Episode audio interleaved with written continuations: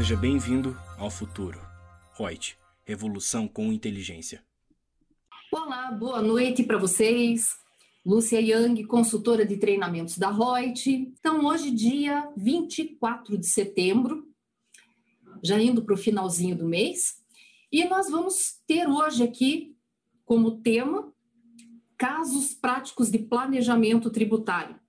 E vocês devem pensar, Lúcia, mas de novo esse tema? Eu acho, assim, mais ou menos, eu acho que a gente já teve umas quatro vezes esse tema aqui, viu? Nas lives.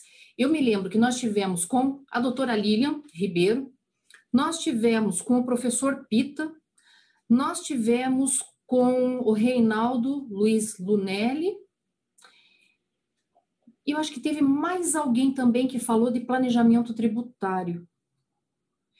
Se é que não fui eu mesmo em alguma das situações aí, não me recordo especificamente.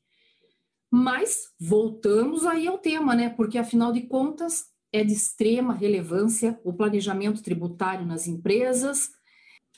Muitas pessoas dizem, Lúcia, mas eu sou uma empresa pequenininha, não cabe fazer um planejamento tributário, eu não tenho condições de pegar um advogado para fazer isso. Gente, a própria Letícia do Amaral, né, do IBPT, né, do, do Dr. Gilberto do Amaral, o que, que eles comentaram?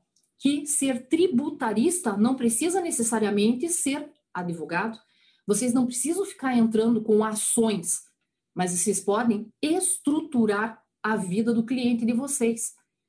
Então, quando a gente fala até, eu até não gosto muito de usar só a terminologia planejamento tributário, porque eu acho que fecha muito só em cima de tributos. Eu entendo jamais como uma forma de um planejamento gerencial, abrangendo tudo, desde uma parte societária, a parte de tributos, a parte de logística, tudo dentro de uma empresa. Porque afeta, é tudo um sistema, né? E uma coisa está intrinsecamente ligada à outra. E é isso que nós vamos falar, que planejamento tributário não é um artigo de luxo ele deve sim ser utilizado por todos os contadores nas empresas, advogados, enfim, que estejam ali dando essa mão, estruturando uma empresa. Verificar várias possibilidades de tentar reduzir licitamente a carga tributária das empresas. E, em especial, porque nós temos uma das maiores cargas tributárias. Claro que existem cargas tributárias maiores né, em outros países do que o nosso, só que ele é sempre feito uma análise de uma espécie de um custo-benefício. Ah, estou pagando muito tributo, mas eu tenho um retorno social em relação a esse tributo todo que é arrecadado. E nisso, lendo vários artigos, hoje também passei a tarde lendo né, mais sobre o tema, e vários, vários vão todos no mesmo sentido de dizer que o Brasil é extremamente tributado né, em todas as operações que nós temos, seja na pessoa física, pessoa jurídica, em qualquer dos regimes tributários, e que nós temos o pior dos retornos em relação a todo esse tributo que é arrecadado. Nós sabemos bem na prática isso aí como é verdade, né? E aí, o que, que nós temos que, que analisar? Que nós temos como opções tributárias ou o MEI, ou um simples nacional, ou um lucro presumido, ou um lucro real. Não dá para dizer esse é melhor que esse, melhor que esse, melhor que esse. Cada um é caso a caso. Cada um, o cliente vai ter que sentar ali com, vamos chamar com o contador para fazer essa parte mais gerencial. Vai ter que sentar com o contador e vai ter que falar a vida dele, a vida da empresa. O contador tem que conhecer com afinco a atividade para saber tudo. Será que um produto foi classificado corretamente? Será que aquele item ali é um insumo no processo de produção que o cara está deixando de utilizar, ou tal, ou não? Será que o contador anterior usou é, corretamente o regime tributário? Será que nós podemos mudar, né, readaptar tudo isso? Então, são linhas de raciocínio que nós temos que colocar na cabeça, é estudar a vida do cliente. É quando o cliente, já desde que ele pensa em abrir empresa, que sentou ali na frente, qual é a forma societária, explicar cada um deles, o que, que tem, quais são os ônus, os bônus que tem para cada um deles, dizer daí diante dos regimes tributários o que, que você tem de vantagem, o que, que tem de desvantagem, quais são as obrigações acessórias inerentes a cada regime tributário. E aí é claro que vai variar o honorário do profissional que vai estar trabalhando com isso, porque uns vão demandar muito mais conhecimento, tem muito mais burocracia. E fazer um termo com o empresário de que o cara tem que te entregar até o dia X, isso, isso, isso, isso, isso de documento, que é essa contabilidade que o planejamento tributário depende essencialmente da contabilidade. Então, se eu não tenho uma contabilidade confiável, eu vou planejar o quê? Em cima de que dados? Inverídicos? Eu vou ter tudo distorcido. Então, eu tenho que ter uma contabilidade completa, regular, transparente, em dia, para poder fazer uma análise completa da vida desse meu cliente. E outra, não é só também analisar coisas passadas ou agora. Eu tenho que questioná-lo. Cara, você pretende ampliar a tua empresa, colocar outras ramificações de atividade? Você pretende contratar mais gente, isso? o cliente, com tudo que possa ter relevância para tomada de decisão. Para analisar já desde o começo se eu já abro duas empresas ou abro uma, quer ver um exemplo prático disso? É, seja no lucro presumido trimestral ou no lucro real estimado, então apuração anual com recolhimentos mensais pela estimativa. A legislação diz o seguinte, que se eu não for profissão legalmente regulamentada, é, for prestadora de serviços e a minha receita no ano não passar de 120 mil reais, eu posso usar o percentual para achar a base de cálculo de 16%. E aí a gente pensa, como é que eu vou imaginar se eu vou ultrapassar ou não de 120 mil no ano? E se de repente o teu cliente diversifica as atividades faz uma alteração contratual, inclui mais uma atividade que começa a bombar um monte e fatura, fatura, fatura e passa dos 120 mil. Se passar, nós sabemos que temos até o último, até o último dia útil do mês seguinte, né, do encerramento ali de, de que houve esse, esse excedente de valor para recolher em cota única, sem acréscimos legais, toda a diferença para trás. Lúcia, mas e se eu recolhi com 32 e cheguei no final? E não passei dos 120, eu posso pedir de volta? Não, a lei não permite, não tem essa previsão legal. Então, olha como tudo é preventivo, eu tenho que saber antes a situação. Porque, que nem, por exemplo, nesse caso, estou quase chegando nos 120 mil, ou meu cliente vai dizer amém, vai continuar faturando normalmente, tudo regular, emitindo nota, bonitinho, contabilizando e pagando o tributo, e vai ter que pagar essa diferença em cota única ali, municipal, matar o caixa dele, é, ou ele vai ter que abrir uma outra empresa e daí muitas vezes gastar um dinheiro que ele não tinha previsto para abrir uma outra empresa, para tentar diluir um pouco esses valores, esse faturamento, é, ou então tentar discutir judicialmente, que nem se sabe se vai ter êxito. Então, tem que fazer uma análise. Com base nisso tudo, né, para a gente fazer umas averiguações, eu ontem perguntei até nos grupos o que, que vocês gostariam que eu falasse. E vieram temas diversificados. Vieram coisas que não seriam nem de planejamento tributário, mas que eu anotei tudo para a gente ir tratando ao longo do tempo. Então, eu peço que vocês sempre vão acompanhando aí as nossas lives nas terças e quintas, sempre às 20 horas, para. Opa, agora ela vai falar daquele tema que eu tinha sugerido. Então, tem muita sugestão, muito assunto legal ali, eu anotei e é claro, em respeito a vocês, a gente vai dar a tratativa disso tudo. Mas hoje, preparei material, já que vocês gostam pra caramba quando tem material, né, para a gente falar aqui. Então, ali, ó, casos práticos de planejamento tributário. Só que, é claro, eu não posso chegar e já, uf, falar de planejamento assim, né, já dando os casos. Vamos falando uns pouquinhos o que, que o fisco está entendendo e etc. E tá cheio de casos que eu coloquei aqui. Claro que eu coloquei as coisas mais assim básicas, mais comuns, porque o nosso público é bem heterogêneo, né? Tem estudantes, tem profissionais, contábeis, tem advogados, tem administradores, tem pessoas que só têm interesse em conhecer, então eu não posso às vezes me aprofundar, tá? Então, o que é planejamento tributário? Lá fui eu pegar o meu estimado, né, falecido infelizmente Hiromi Guchi, que era um delegado da Receita Federal, que sempre escreveu lá aquele livro Imposto de Renda das Empresas ou da Pessoa Jurídica. Livro maravilhoso, que era a nossa Bíblia da tributação e que falta faz, porque aquilo ali, olha, precisava pesquisar alguma coisa, tinha ali no Irome. E como o cara fez parte da Receita Federal, ele sabia como é que funcionava, a interpretação do fisco. Nossa, era show de bola. Pena que ninguém deu continuidade de atualizar essa obra dele. Mas olha o que, que ele fala. Vamos, vamos. Eu vou falar primeiro nas minhas palavras, daí eu digo ali o que, que ele está comentando.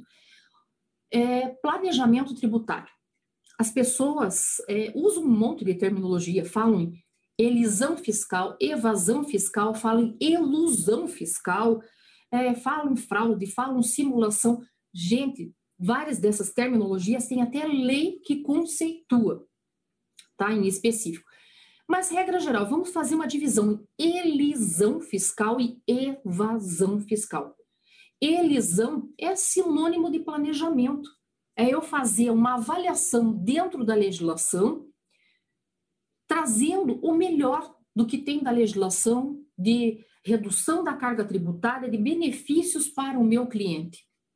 Agora, a evasão já é o lado ruim, é o lado do crime, porque ele é ligado ali à sonegação, ele utiliza é, artifícios ardis para tentar ludibriar uma determinada situação, passando a perna no fisco, para não pagar tributo a tapar o sol com a peneira, maquiando aquela situação que muitas vezes não existiu naquele formato.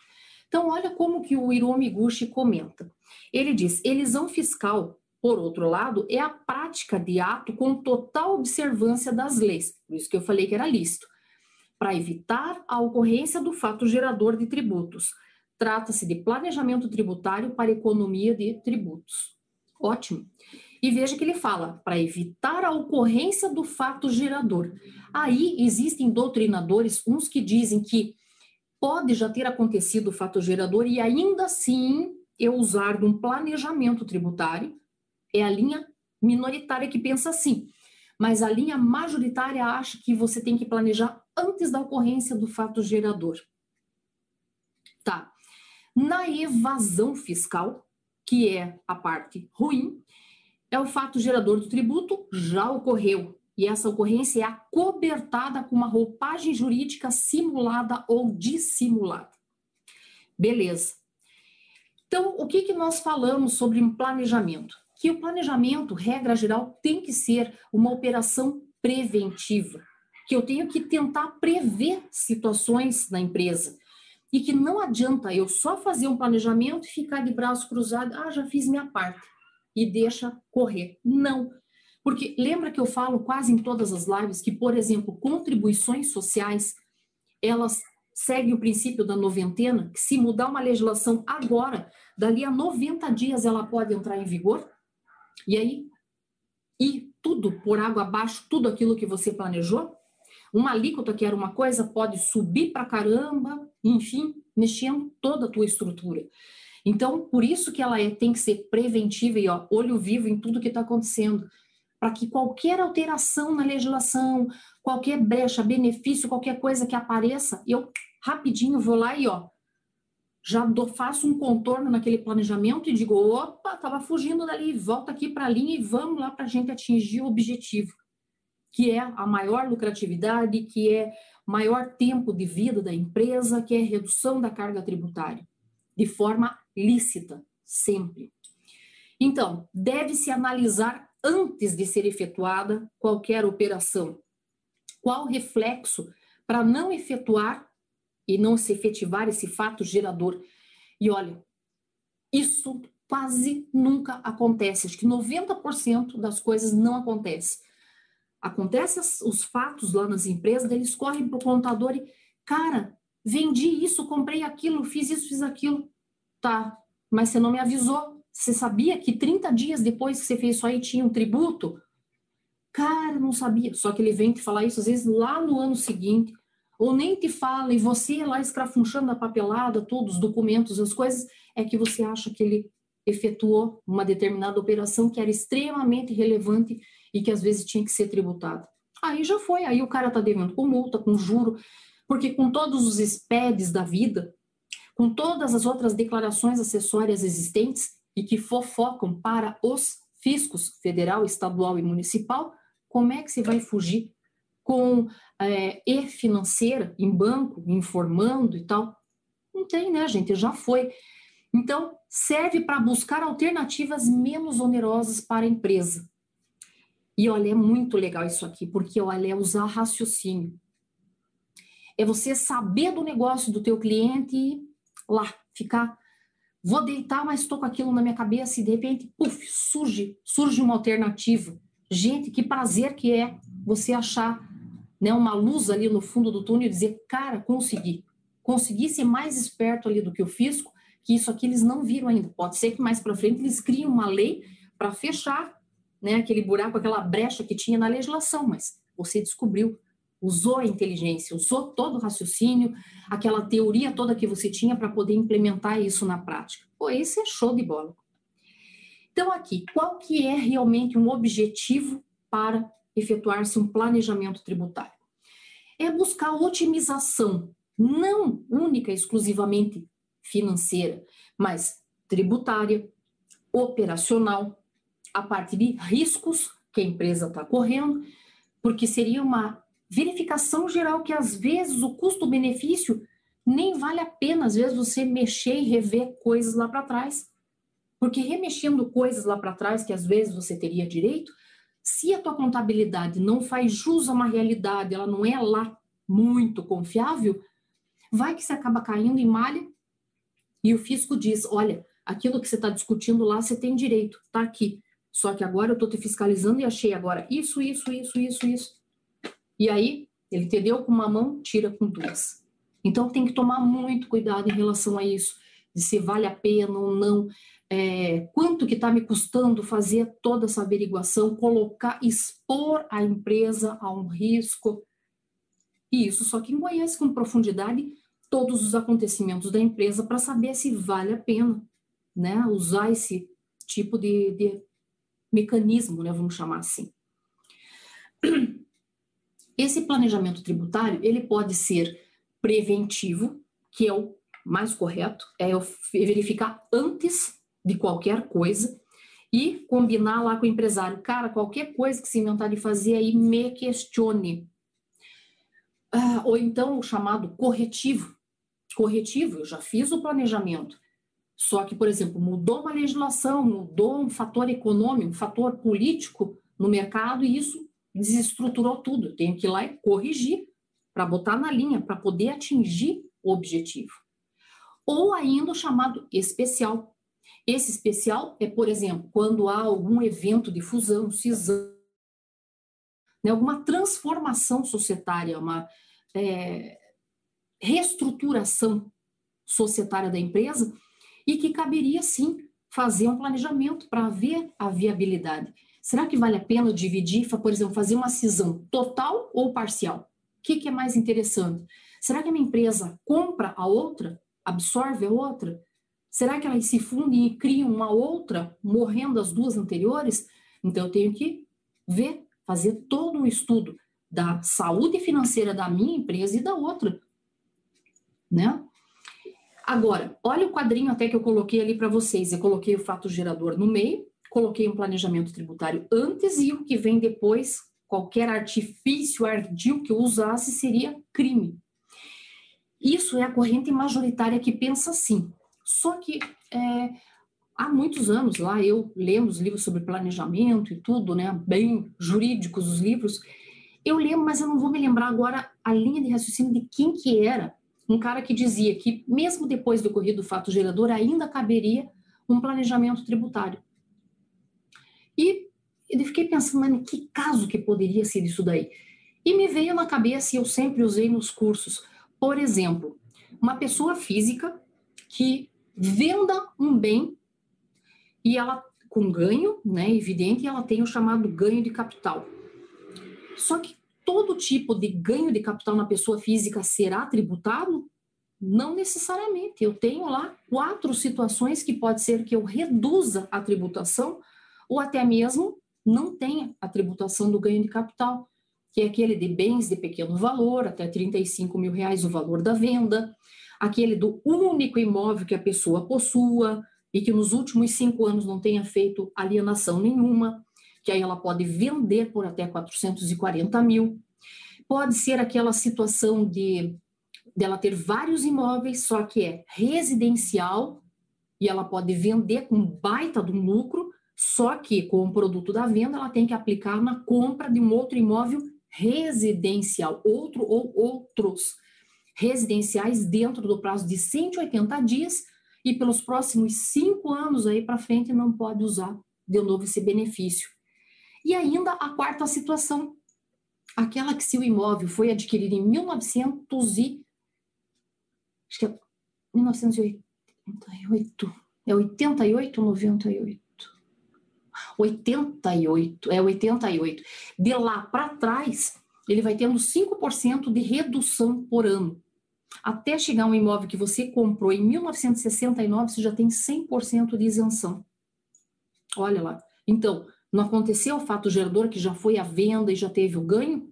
Só que mesmo já tendo ocorrido o fato gerador, ao invés de eu pagar tributo, eu achei na lei artifícios para pagar menos ou nem pagar, dependendo do caso, se pudesse encaixar nessas condições aí.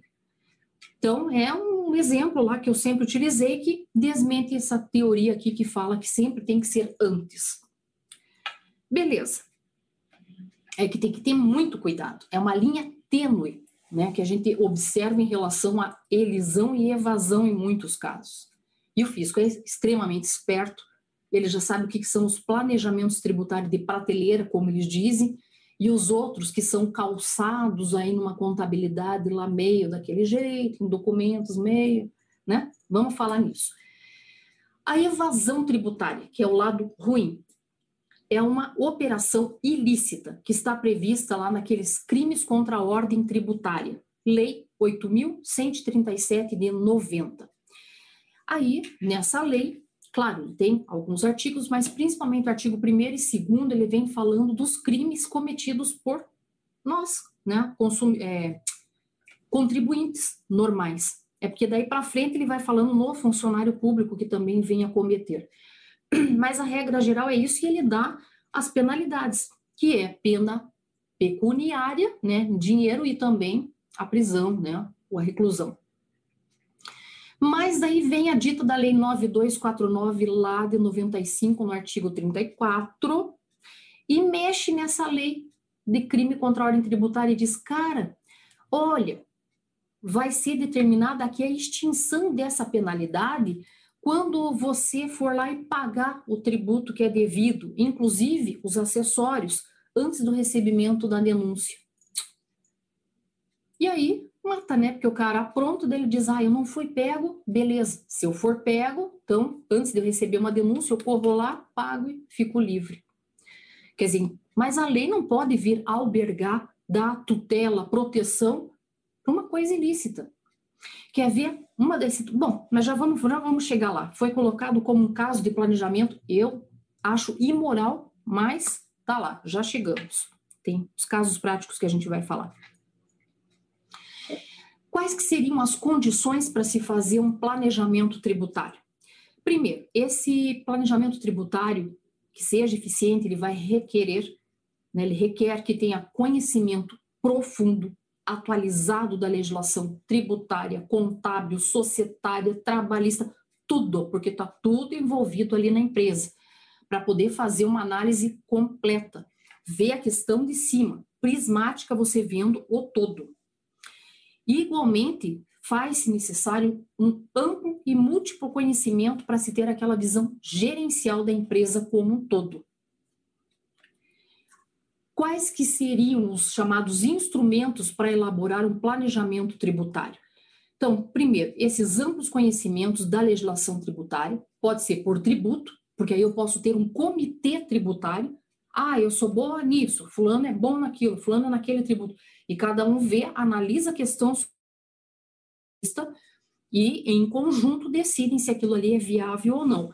E, já fazendo uma ressalva, planejamento tributário a gente não faz olhando um único tributo, a gente tem que ver na operação efetuada tudo que incidiu e se compensa fazer o planejamento em que mexa em todos aqueles tributos. Eu não posso olhar unitariamente tributo por tributo, tá? É, em termos da redução do ônus. Então, conhecimentos contábeis, porque a contabilidade está assim, não é nem assim, está assim, extremamente atrelado. Eu dependo de uma contabilidade bonitinha, tá? verdadeira, para ter a credibilidade e poder usar esses dados contábeis para pôr nas planilhas e verificar o que, que é o mais legal, o mais interessante para a empresa, o menos terrível. É, conhecimentos que sejam inerentes aplicados ao direito, está super ligado ao direito, né? Porque ou é em código civil, é em código penal, ou é em leis, enfim. Razoáveis conhecimentos de finanças, por quê? Como eu falei, esse planejamento ele pode ser gerencial, estratégico como um todo. Eu posso analisar a parte de finanças, a parte de logística, como a gente vai ver caso aqui. Outro, o planejamento tributário em si, qual o melhor regime, qual é o menos oneroso, e dependendo, como eu falei, ter esse comitê tributário, pessoal especializado na contabilidade, e o jurídico que vai dizer se é um abuso de forma, se é um abuso de direito, e calma que a gente já vai falar nisso, é um pessoal de auditoria para dizer se eu estou fazendo tudo em conformidade com a lei, uma espécie de um compliance, e o pessoal de finanças. Será que vale a pena a gente investir nisso?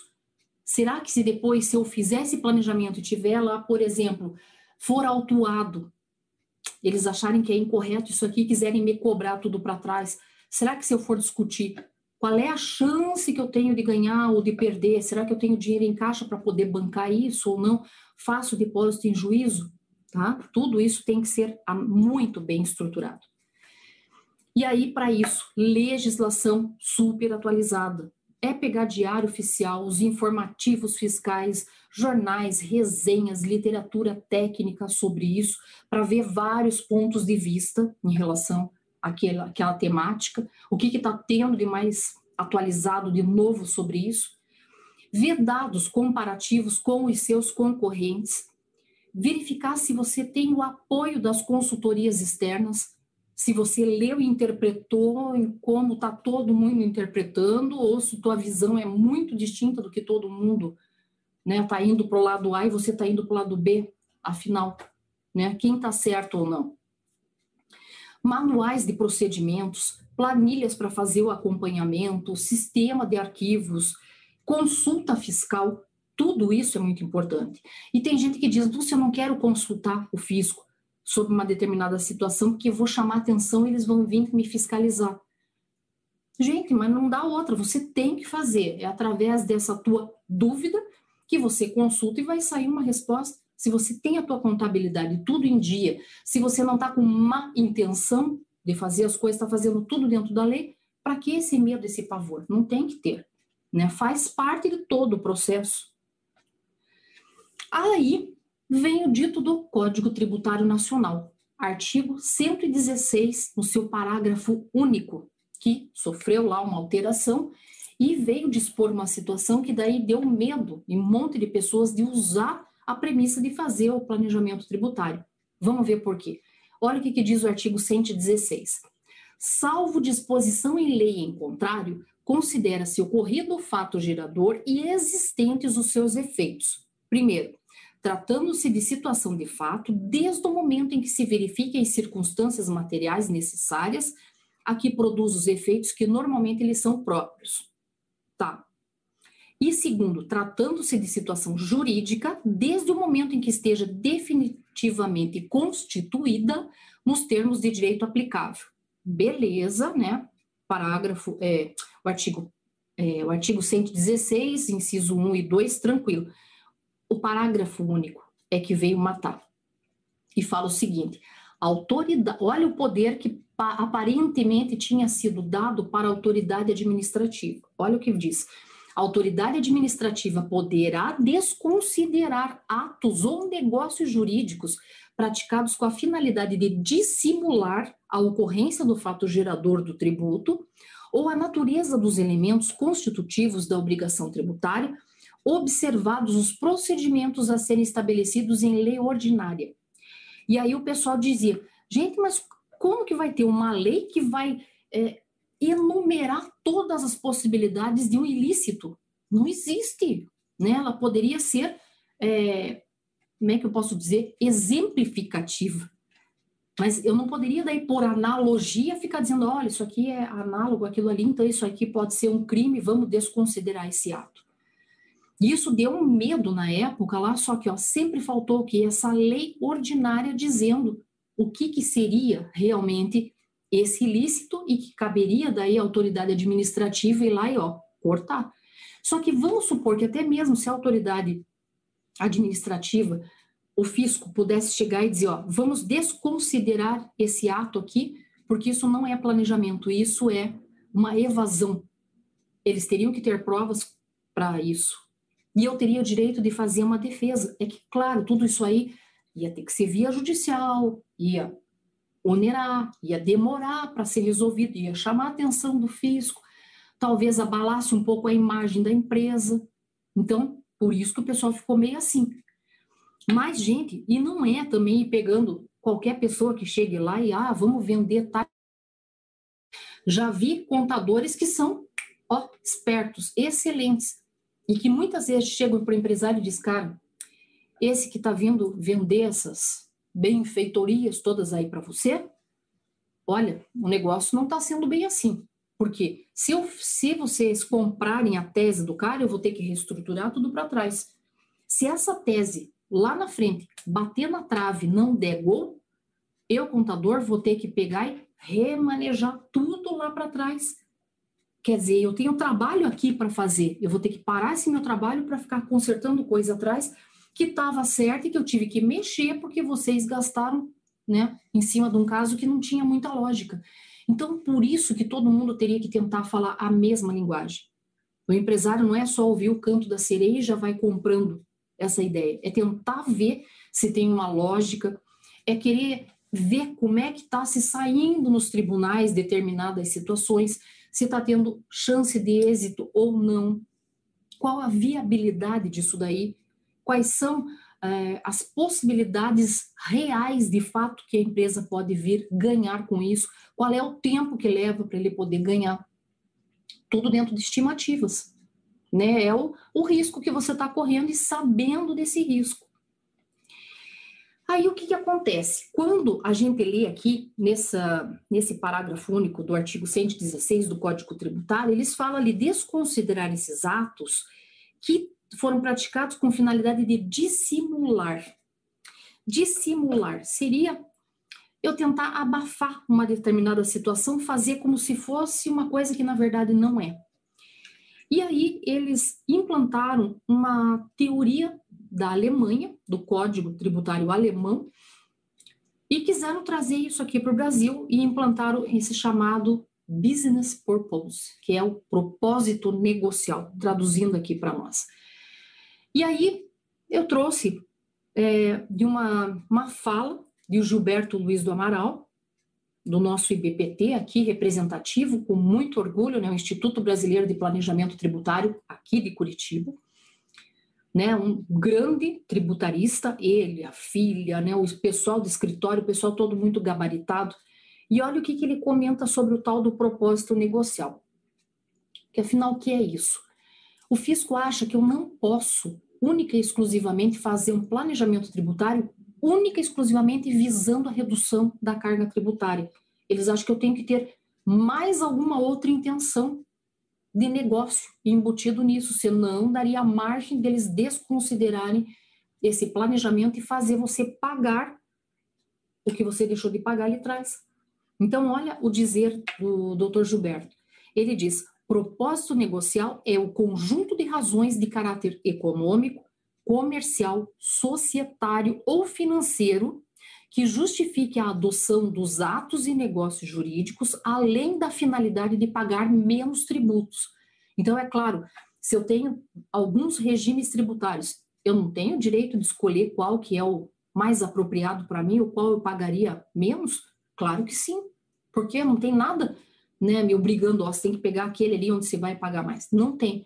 Só que eles dizem, por esse propósito negocial, que eu tenho que achar além de só pagar menos tributo, que seria um aspecto econômico, é, comercial, societário, enfim, financeiro. E ainda na continuação da, fa da fala dele, ele diz: para a verificação de sua existência, devem ser feitas algumas indagações.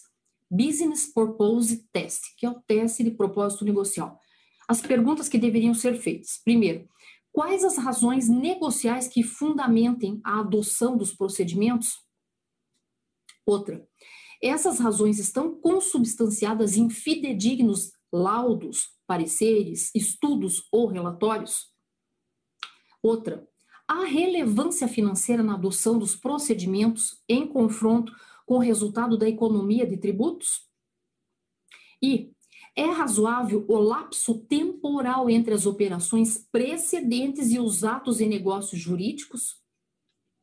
Olha que interessante, né? Se eu responder sim para tudo isso aqui, beleza, meu planejamento é extremamente lícito, não pode ser questionado. Olha a continuidade. Vemos, infelizmente, uma série de planejamento, ali faltou um S, planejamentos tributários de papel, ou seja, procedimentos consubstanciados somente na mera formalização documental, sem qualquer conteúdo negocial. São operações elisivas, atentatórias, que se utilizam de uma estrutura jurídica aparente para disfarçar o real e único objetivo, reduzir o montante dos tributos a pagar. E ainda na continuidade. O exemplo aqui. Então, a frase dele foi até ali. Aí eu trouxe um exemplo para vocês entenderem mais ou menos como que seria esse propósito. Ó, a empresa X possui débitos do ICMS. Ela é procurada por um consultor que lhe recomenda comprar a empresa Y, que está sem atividades há alguns meses, mas que possui créditos de ICMS acumulados. O único objetivo dessa empresa X nessa aquisição é compensar os seus débitos com os créditos anteriores dessa empresa Y. Através da aplicação dessa norma anti-elisiva, o fisco poderá, poderá desconsiderar essa operação por ausência do tal do substrato econômico. Poderá. Pode ser que passe, pode ser que eles achem que isso aqui faltou o tal do propósito negocial e tesourem o planejamento é subjetivismo. E aí, lembra que eu falei em abuso de forma, abuso de direito? Tá? Bom, tá aqui. Abuso de forma. É que tem muito dessa parte do direito aqui também. Então, ó, abuso de forma. Aonde que a gente acha isso? Se eu infringir as condições lá do artigo 50 do Código Civil, em que caberia a desconsideração dessa personalidade jurídica. E, em conjunto com o artigo 50, entraria o artigo 187 do Código Civil, que diz assim: olha que interessante. Também comete ato ilícito o titular de um direito que, ao exercê-lo, excede manifestadamente os limites impostos pelo seu fim econômico ou social, pela boa-fé ou pelos bons costumes. Quer dizer, eu ir além do que aquilo que estava previsto para a minha atividade, eu desvirtuar e aí, olha o exemplo que eu coloquei em relação a isso aqui. O empresário tem uma empresa que tem lá um baita de um faturamento e que por esse faturamento dele ele estaria impedido de poder adotar o regime do Simples Nacional. E o que, que ele acaba fazendo? Ele acaba criando quatro, cinco ou mais empresas pequenas, com faturamentos ali diluídos, todos com a mesma atividade para poder incluir todas elas ali dentro do Simples Nacional. E aí o que, que acontece? Diante dessa situação aqui, o fisco pode dizer que isso foi um abuso de forma e, portanto, vir e cortar esse planejamento que a pessoa fez. Fica difícil, né, daí de você saber para que rumo que eu vou. Será que o fisco aqui vai interpretar que é abuso ou não é abuso e vai deixar passar? E porque tem até penalidades em relação a isso. Então, vamos lá um caso prático aqui do chamado negócio indireto, que não é o mesmo que simulação. É, eu peguei isso daqui de um autor de um artigo, o nome dele é Adler Anaximandro de Cruz e Alves. que num artigo dele intitulado como A legalidade da fusão, cisão e incorporação de empresas como instrumento de planejamento tributário. Olha o exemplo que ele cita nesse artigo. A empresa Alfa Limitada é uma grande siderúrgica e a empresa Beta Limitada dedica-se à plantação de eucalipto. Olha lá, uma é siderúrgica, a outra planta eucalipto. A empresa Alfa deseja adquirir um extenso terreno pertencente à empresa Beta, seu único ativo, que é lá o terreno onde planta eucalipto, onde é plantado eucalipto para utilização em alto forno da empresa Alfa. Caso a empresa fosse efetuar a compra do terreno, ela teria que desembolsar o valor do terreno, incluídas as benfeitorias, e ainda teria que pagar o ITBI mais as despesas de cartório. A empresa Alfa, entretanto, desejando livrar-se do imposto e das pesadas despesas com registro de imóveis, opta por incorporar a empresa Beta. O que é incorporação? Quando eu tenho a empresa A e a B, a A gostou da B, ela vai lá e traz para ela. Morre a empresa B, a empresa A ficou com ela. Incorporou, trouxe tudo para ela. Todo o patrimônio, ativo, passivo, tudo. Bens, direitos, obrigações, tudo vem para a empresa A. E aí, fazendo a incorporação, a empresa Alfa apenas pagará aos sócios da sociedade Beta o valor de mercado do bem sendo que o dito terreno passará a integrar o patrimônio da sociedade alfa, que era o que ele queria. Não haverá transferência de bem imóvel, uma vez que tal bem pertence a beta, que agora pertence a alfa. Não havendo transferência, não há fato gerador do ITBI, logo não há que se falar em impostos. Isso daqui é uma forma de abuso de forma? O fisco entende que sim. Tem alguma coisa na lei que diz que não pode? Que tem alguma coisa ilícita aqui? Não. É um abuso. Mas está lá. Agora, e Lúcia, e se eu cometo alguma coisa errada ali? Tem alguma punição em relação a essa prática de ilícito? Antes de eu falar isso, só quero ver aqui se a minha amiga Débora colocou alguma coisa no chat aqui para a gente ver. Então, Luciano Lima está aqui conosco. Boa noite, Lu. O Eduardo Bianchi, boa noite. Ives Via Paris, 2012, tá lá. Newton Carlos Gabriel, de Bauru. Aparecido Erco Toledo, de São Paulo. Maia, boa noite. MG Leone, boa noite. Júnior Aparecido, a Débora Cristi, o Jeremias Vieira, Givanildo Souza, Bianca Machado Scherer, Annelise Lobo, Eva Santos. Que legal, gente. Olha, muito obrigada mesmo pela participação de todos vocês, meus queridos. Muito obrigada. Vocês não imaginam o quanto é importante isso, viu? Muito importante ter a audiência de vocês. Para mim e para vocês também aí, né? Para a gente poder compartilhar realmente. Então vamos lá, punição na prática desse ilícito. Aí, de novo, né, o parágrafo único lá do artigo 116 do Código Tributário Nacional vem lá porque ele foi alterado pela Lei Complementar 104 lá de 2001 e que fala o seguinte, né, que a autoridade administrativa poderá desconsiderar atos ou negócios jurídicos praticados com a finalidade de dissimular a ocorrência do fato gerador do tributo, ou a natureza dos elementos constitutivos da obrigação tributária, observados os procedimentos a serem estabelecidos em lei ordinária. Eu falei para vocês que não veio essa lei ordinária. Tinha havido uma medida provisória e que daí ela não foi convertida em lei. Uh. Bom, mas olha lá, havendo tal desconsideração dos atos ou negócios jurídicos, a pessoa jurídica vai arcar das diferenças apontadas pela autoridade fiscal. Então, isso que é o bravo.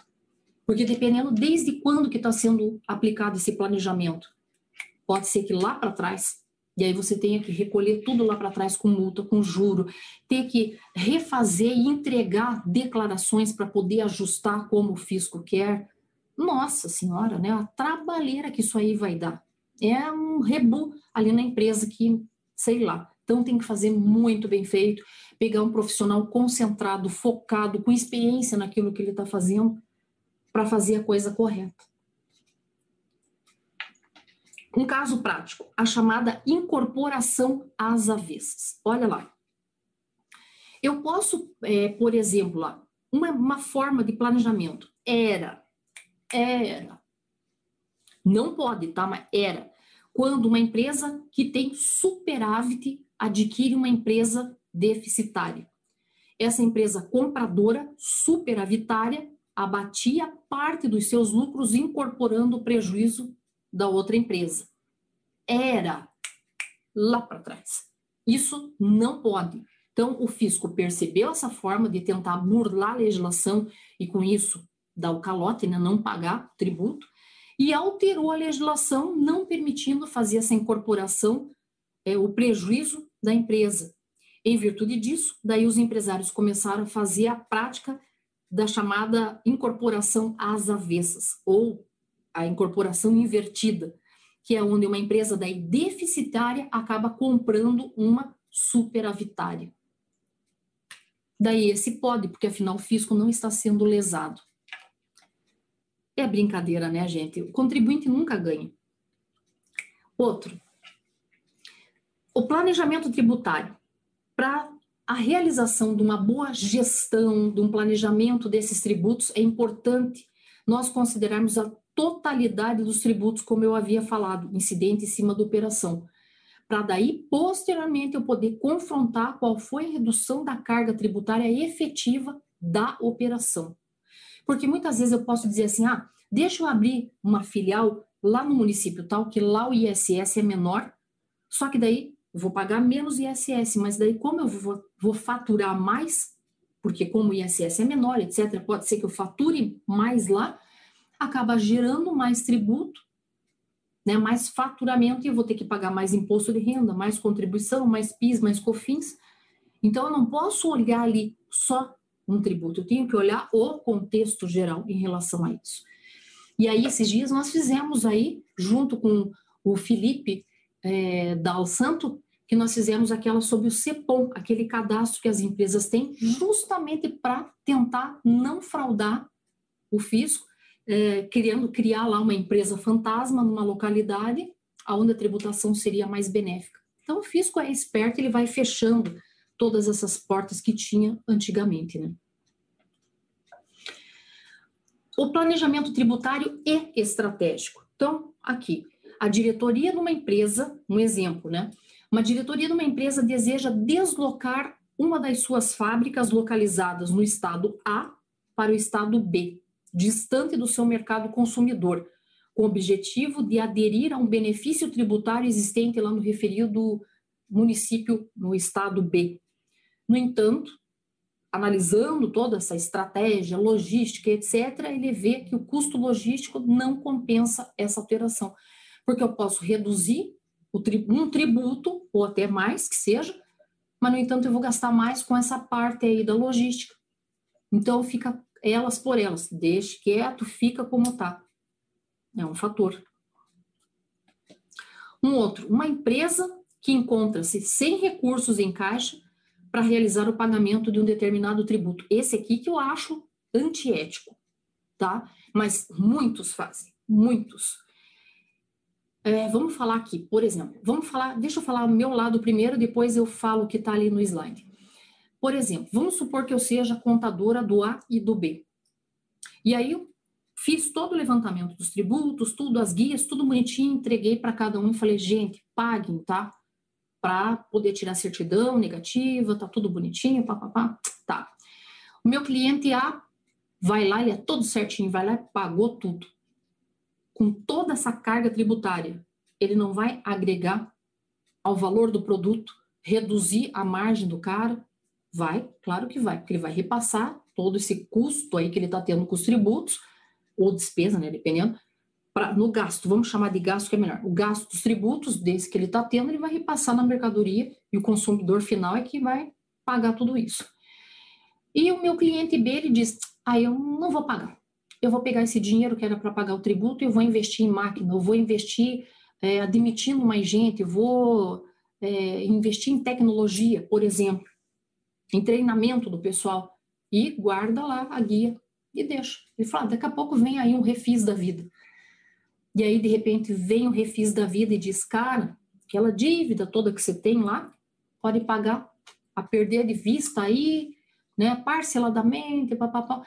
Quer dizer, daí com que cara que o contador, eu vou chegar para o meu cliente A de novo e vou dizer, ó, tá aqui a guia, pague em dia. Ele vai dizer, Lúcia, outro que não seguiu o teu conselho, não teve toda essa carga tributária para embutir no preço do, do produto. Ele pôde vender muito mais barato. A margem dele foi maior. Ele tem mais chance no mercado de viver do que eu. Eu estou fechando as portas, o cara está vivo. Quer dizer, adiantou eu ser o contribuinte padrão? Por isso que eu digo isso é imoral. Mas tá em todos, tem obras é, de autores, tem artigos aí que eles usam exatamente isso aqui que eu vou falar. Ó, uma empresa encontra-se caixa para realizar o pagamento de determinado tributo, ao recorrer ao banco, percebe que nas linhas de crédito que possui, os juros cobrados são superiores aos juros fixados pelo fisco. O que, que ele faz? Como consequência, opta por postergar o pagamento do tributo devido, pois percebe que os acréscimos moratórios cobrados pelo fisco são inferiores aos juros cobrados pelo banco. E aí? Você vai falar o quê? Tá aí, né? A gente sabe que é o que acontece diretão aí. A empresa que não precisa de uma certidão negativa nem nada, faz isso. Vai empurrando com a barriga. Deixa quieto, tô nem aí. Né? E aí, que, que artifício que o, que o contador vai ter para convencer a criatura para fazer a coisa certa? Ele vai ganhar o, o esse que pagou tudo em dia, ele vai ganhar o título do idiota do ano, porque pagou e, né? Que, que ele teve de retorno? Mas vamos lá. Falando ainda no planejamento tributário, nos riscos inerentes ao planejamento. Aí eu achei muito legal esse caso aqui. Envolve empresas super conhecidas, a Deloitte, envolve também a Tigre. E olha o que, que acabou acontecendo e ônus, né? Porque valores altos também. Olha a decisão, foi em 2017 que aconteceu. O Superior Tribunal de Justiça determinou que a empresa de auditoria Deloitte pague cerca de 500 mil a Tigre, tubos e conexões, por recomendar. Felipe, está me ouvindo? Que você tinha dito que tinha ouvido falar nesse caso aqui. Olha lá, que a Tigre, tubos e conexões, por recomendar a execução de planejamento tributário que gerou uma atuação fiscal milionária contra a multinacional.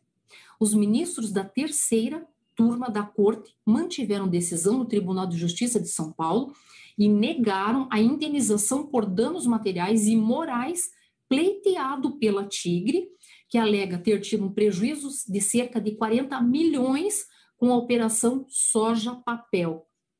Bom, continua. Em 2003, a Deloitte apresentou à Tigre um produto chamado Geração de ICMS e Crédito Presumido de IPI em decorrência de exportação por meio de uma sofisticada e complexa operação de aquisição de beneficiamento e exportação de soja, que envolvia outras empresas, a multinacional de tubos e conexões para a construção civil buscava obter créditos fiscais para o abatimento de impostos. De acordo com o processo, algumas das exportações eram fictícias. Por causa da operação, a Tigre alterou seu estatuto social para passar a exercer atividades agropecuárias. Mas veja, ocorreu depois, né, do fato gerador deles terem mexido no estatuto. Aí já era, né, gente? Então, olha lá. Até então, o objeto da empresa restringia-se à fabricação de manilhas, canos, tubos e conexões de material plástico, inclusive eletrodutos e conduítes, conduítes, né? comércio varejista de borrachas, plástico, espuma e seus artefatos. O negócio foi considerado evasão fiscal em uma força-tarefa formada por auditores fiscais, policiais civis e procuradores da Justiça de São Paulo e do Mato Grosso. Da fiscalização resultou uma autuação fiscal com repercussões penais de 37,6 milhões contra a Tigre. A multinacional foi à justiça para atribuir a culpa da operação ilícita à consultoria, né, dizendo que eles foram é, forçados, foram induzidos né, a tomar essa atitude. Ó. Na primeira instância, a Deloitte foi condenada a pagar 37,6 né, dos milhões lá a título de danos materiais e 10 milhões por perdas morais. Já imaginou? Em 2013, o TJSP reformou a sentença para determinar que a empresa de auditoria devolva apenas o que recebeu pela consultoria. Negou ainda o pedido de danos morais feitos pela Deloitte no curso do processo.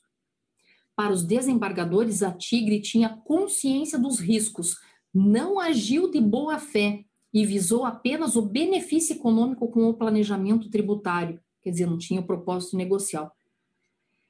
A autora se deixou envolver com a apresentação por parte da ré de vantagens de crédito tributário, é aquilo que eu falei, o canto da sereia, né? Aventurando-se numa atividade da qual não estava habituada, ou seja, compradora de soja, industrialização da mesma e exportação. Agora não pode alegar que foi surpre surpreendida com a atuação do fisco e a descoberta da manipulação de tributos, afirmou o desembargador Mário Silveira, relator do caso. Na ocasião, o TJ determinou que a Deloitte devolva à Tigre o montante recebido diante da falha e da má execução do serviço prestado. Putz. Gente, e se a Deloitte já tinha usado todo esse dinheiro e não tinha para ressarcir? Claro que tinha, né? Mas já imaginou? Se é uma empresa menor, né, um tributarista menor que daí ganhou aquela primeira bolada numa causa lá e de repente gasta tudo isso aí, né, momentos de ostentação, e daqui a pouco bate na trave o negócio lá na frente e o cara tem que pagar. Fora que acaba com o nome né, da, da criatura. Então, aqui, de caso prático também. Vamos ver quem mais tá. Annelise, a Eva Santos, Jeremias, Paulo Miguel e Jeremias Vieira estão aqui. Olá, gente. Caso prático, aluguéis. Aluguel, exemplo prático. Sou pessoa fi, quem me dera, né? Mas vamos supor, como pessoa física, se eu tivesse vários imóveis, como que ia ser tributado o aluguel desses meus imóveis? Se sou eu pessoa física, locadora, vou alugar lá para locatária, inquilino, aí inquilino for pessoa jurídica, o jurídico, essa pessoa jurídica, o inquilino é que faz a retenção, usando a tabela do imposto de renda, o recolhimento aos cofres públicos, apresenta a DIRF, é, dá uma declaração, aquele comprovante de retenção para mim, pessoa física, beneficiária do aluguel, e eu, na minha declaração do imposto de renda, vou colocar recebido de pessoa jurídica, tanto né, o valor bruto, a retenção, valor líquido. Foi uma antecipação de tributação que eu tive. Tá. Mas e se eu sou pessoa física, dona do imóvel e aluguei para uma pessoa física? Tem retenção? Não.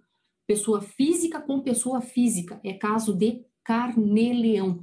Eu, proprietária dos imóveis, é que vou ter que recolher através da tabela do imposto de renda todo santo mês, né? Porque é por regime de caixa, à medida que eu recebo o aluguel, aplico a tabela do imposto de renda e vou recolhendo o tal do carnê-leão aí para o fisco, também a título de uma antecipação. E daí, lá na minha declaração de pessoa física, vou naquela ficha de rendimentos recebidos de pessoa física barra exterior e vou colocar quanto mês a mês eu recebi de aluguel e lá na última coluna quanto que eu paguei de carnê-leão, para fazer um mata-mata e ver se ainda ficou faltando ou se o fisco que me deve. Agora, tabela progressiva é brabo, né, gente? É alto a tributação. E se eu pegar e montar uma empresa de administração de bens próprios, como é que ficaria essa tributação? Vamos pensar. Olá, vamos supor que eu seja ou um lucro presumido trimestral ou um lucro real estimado. Meu IRPJ, eu tenho que aplicar 32% sobre a minha receita bruta trimestral ou mensal, dependendo do regime, para achar a base de cálculo e daí aplicar os 15%. Para minha contribuição social, eu vou aplicar 32% sobre a receita bruta, mensal ou trimestral, vezes 9% e chego na contribuição social. O PIS, PIS e COFINS, se eu for modalidade cumulativa do presumido, eu vou ter 0,65 do PIS, 3 da COFINS. Se eu for modalidade não cumulativa, aí eu vou ter lá 1,65 do PIS e 7,6 da COFINS. Daí, claro, tem que ver se eu tenho empregados, porque tem mais a parte trabalhista, etc., né? Todo aluguel, né? Que eu vou ter que ter do estabelecimento, abertura da empresa, vou ter que ter o contador. Colocar tudo no papel para ver o que, que é mais interessante. Pensar até mesmo num planejamento é, sucessório. Será que vale a pena eu ter todos esses bens na minha pessoa física ou coloco numa pessoa jurídica? já facilitando todo um processo até de inventário, numa sucessão no caso de falecimento do proprietário, que daí passa a ser a empresa, colocar cláusulas desse da empresa, se pode ser vendido bem ou não pode, quem que pode entrar na sociedade, quem que tem direito e tal, cláusulas restritivas ali, enfim, são planejamentos. E veja como ele pega o societário, pega tudo, gente. Você tem que ter, como eu digo, aquela visão imensa da situação. E para isso, às vezes, sozinha a pessoa não tem essa capacitação. Por isso que teria que ser um tipo de um comitê tributário, para cada um poder olhar a situação e dizer, cara, mas ó, me lembrei que tem isso. Puxa, mas tem isso, se fizer assim, assim, essa. Não, mas bate aqui. Entendeu? Várias pessoas estrategicamente pensando sobre aquele caso ali e ver qual a melhor sugestão a ser dada. Outro caso que poderia ser analisado: ofertar a tributação por regime de caixa ou competência. Contabilmente, nós já sabemos que é obrigatório o regime de competência, mas para ofertar a tributação. Então, se, por exemplo, eu for simples nacional ou lucro presumido, eu posso optar lá no começo do ano e seguir para o ano inteiro de ofertar a tributação por regime de caixa ou competência. Então, por exemplo, vamos supor que eu seja uma escola e tenha bastante inadimplência, é claro que daí para mim seria bem interessante fazer regime de caixa. Eu só pagar imposto de renda, contribuição social, PIS e COFINS, se eu receber do meu cliente. Se os pais do aluno me pagarem, aí eu pago o tributo. É diferente no lucro real. O lucro real é competência. Pagou ou não pagou, tem que ofertar tributação. Daí você pode entrar com aquele perdas no recebimento de crédito. Outro critério, né? Mas isso aqui é uma viabilidade, né, um estudo a ser pensado. Só que daí, veja, eu vou ter que ter na minha contabilidade por competência e em planilhas à parte controle desse regime de caixa, do que está entrando de dinheiro para poder ir ofertando a tributação, ok? Um outro caso, e se eu tenho lá uma empresa e eu faço desmembramento dessa empresa em várias? Pode, não pode? Então, olha o cuidado para que não seja classificado também como uma dissimulação, empresas fictícias. Olha lá, uma empresa abriu oito outras empresas tributadas pelo lucro presumido no mesmo local, nas mesmas instalações para pagar menos IRPJ pelo lucro real. Foi autuada pela Receita Federal. Isso porque todas as empresas eram fictícias, só existiam no papel. Olha lá, um bom planejamento tributário nunca adotaria tal aberração. Ao invés disso, haveria a separação das atividades de fato em empresas terceirizadas, empresas coligadas e holding, por exemplo. Nenhuma autoridade fiscal poderá desmontar a verdade quando ela se mostra efetiva, real e comprovável. Outro caso, a tal chamada operação casa separa.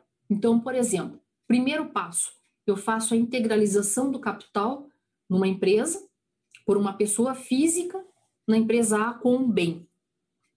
Segundo passo, a empresa, é, eu sou uma pessoa física, tenho um bem e tem uma empresa que quer esse meu bem. Só que se for comprar, compra e venda, talvez seja mais caro. Se eu for vender, pode ser que eu tenha um ganho de capital muito grande. Aí o que, que eu faço? Entro como sócio nessa empresa. Aí passa-se um tempo, eu sou uma sócia fantasma lá, né? Só ficta, só estou no papel. E entrei com o patrimônio lá, com o bem. E coloco uma cláusula em que o dia que eu sair, eu posso tirar ou em bem ou em dinheiro. E aí, passa-se um tempo, eu saio da empresa e a empresa me devolve a minha participação societária em dinheiro. Não é uma compra e venda simulada? Claro que é. Outro. E essa operação casa separa quando for pessoa jurídica com pessoa jurídica. Então, primeiro, crio lá uma empresa C, com a integralização de bem da empresa A e com o dinheiro da empresa B. Então, a empresa A quer comprar, tem, vamos ver como é que é o negócio, integralização da empresa A com dinheiro, a B com dinheiro, tá. Então, a empresa A tem um bem, a empresa, a empresa A tem o um bem, a empresa B tem o dinheiro. Que, que elas fazem? Vamos criar uma empresa C? Eu, empresa A, entro como sócio, com integralizando o capital com o bem, e você entra com o dinheiro. Passa-se um bom tempo, dissolve-se essa empresa C e cada uma sai com o bem invertido. Quem entrou com o bem sai com o dinheiro e quem entrou com o dinheiro sai com o bem. Não é uma compra e venda também simulada? É. Aonde que está escrito que não pode isso? Ué, não posso me juntar e ter entrado com esse patrimônio de repente não ter dado certo à sociedade e a gente desmembrar? Pode. Prove que tem alguma coisa ilícita, alguma coisa. Eu só não posso fazer isso num dia e já no dia seguinte distorcer tudo isso, né? Outro caso aí prático também é em relação à remuneração dos dirigentes. O que, que é menos oneroso? Pagar prolabore da distribuição de lucros ou juros sobre capital próprio? E veja, gente, fizemos uma live que foi excelente, né? Em termos de participação aí das pessoas que estavam assistindo, justamente sobre esse tema aqui. Então, veja lá, eu quero ver o lado da empresa ou o lado do sócio que está tirando o dinheiro. Vamos falar em prolabore. Para a empresa é despesa.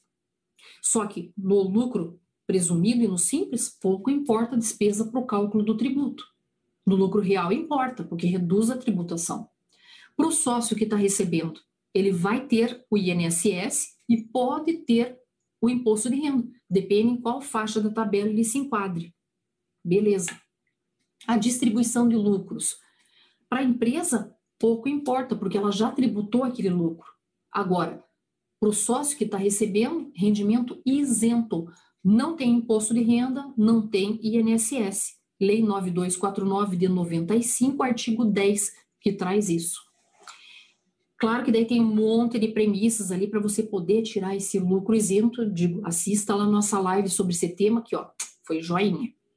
E juros sobre capital próprio para a empresa que está pagando juros sobre capital próprio é despesa financeira.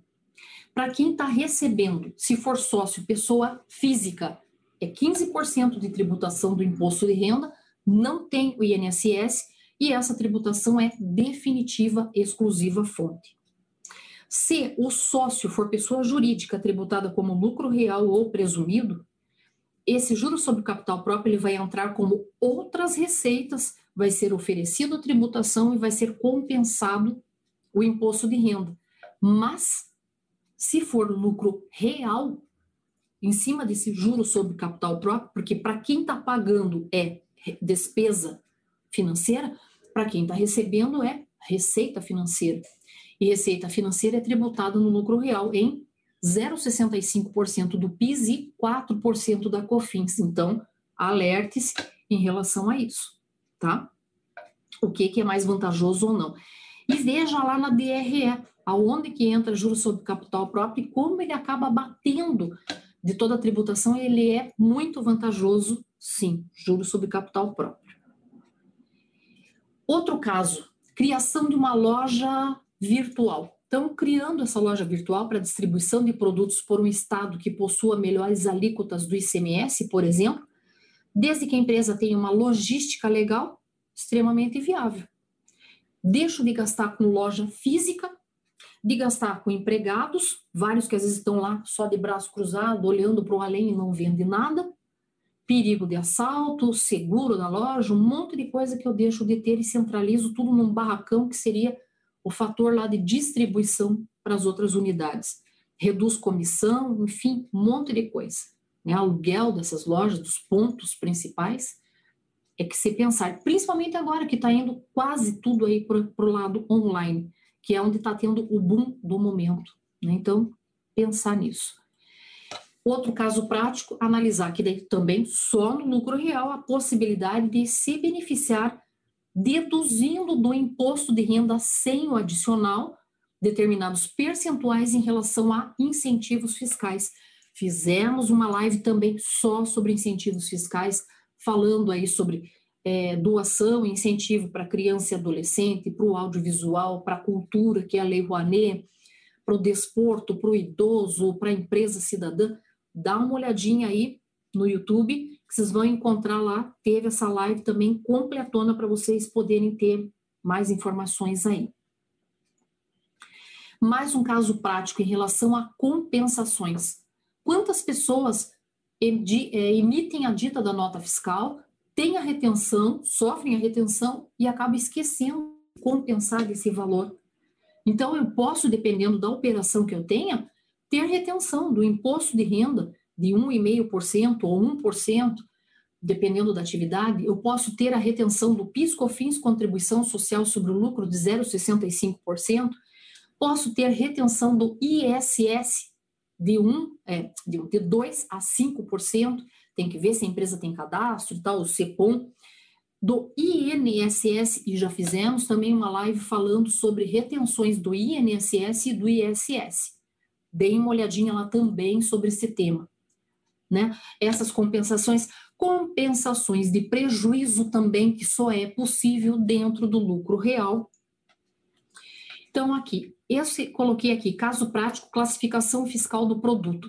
Pena que eu, olha, procurei, não achei. Eu me lembro que eu passei até para o professor Newton Fati, é, mas acabei perdendo onde é que está esse meu material. Passei é, virtual, né, o material para ele, mas eu não sei aonde que eu guardei no meu computador isso. Procurei hoje a tarde inteira, não achei. Eu só coloquei a palavra sonho de valsa para vocês verem. Vou contar o caso que legal. Sonho de valsa, que era fechado assim, daquele de torcer o papelzinho, ele estava enquadrado como chocolate. E aí, como chocolate, né, com essa classificação fiscal, ele tinha uma alíquota maior. Os caras fizeram um estudo e etc e tal, remexeram e fizeram hoje uma nova embalagem, daquela que não é mais de torcer, mas ele é a vácuo, né, nos dois cantinhos dele ali, e disseram: olha, vamos mexer um pouquinho aqui, mexeram um pouquinho na composição e classificaram ele como biscoito e não mais como chocolate, porque ele tem wafer.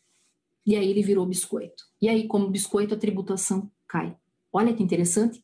É o mesmo produto, você deu uma nova roupagem, quer dizer, marketing, tudo em cima dele. Por isso que eu digo, é planejamento tributário, estratégico, logístico, tudo que teve em cima do produto.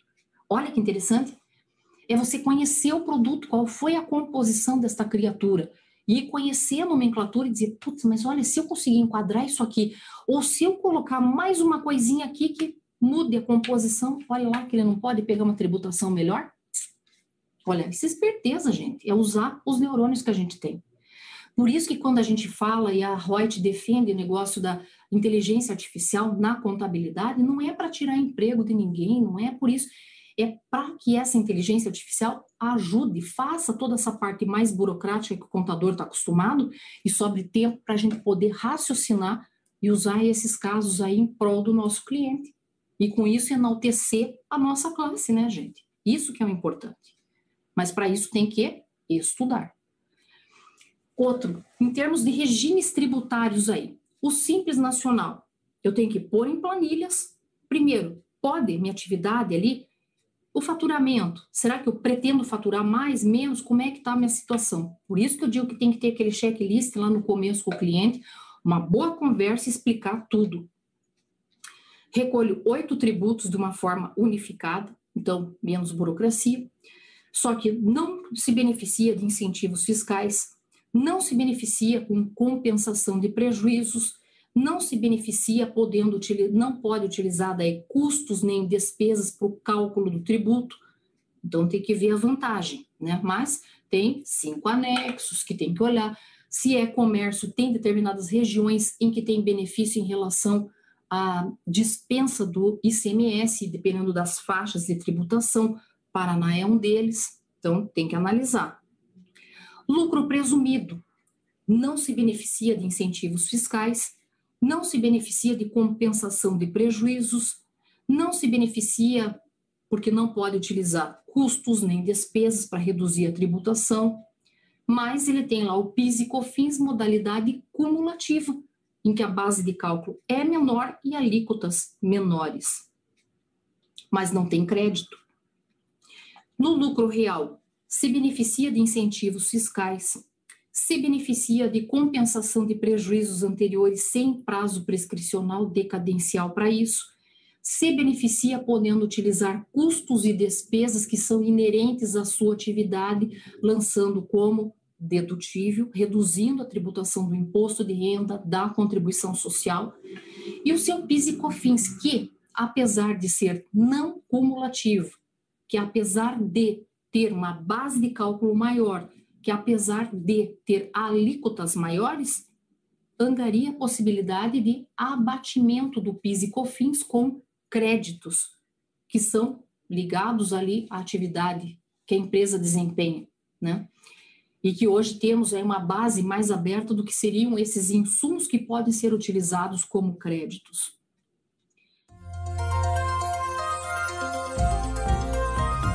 Gostou do nosso podcast? Acesse youtube.com/royts_aí e assista a versão em vídeo.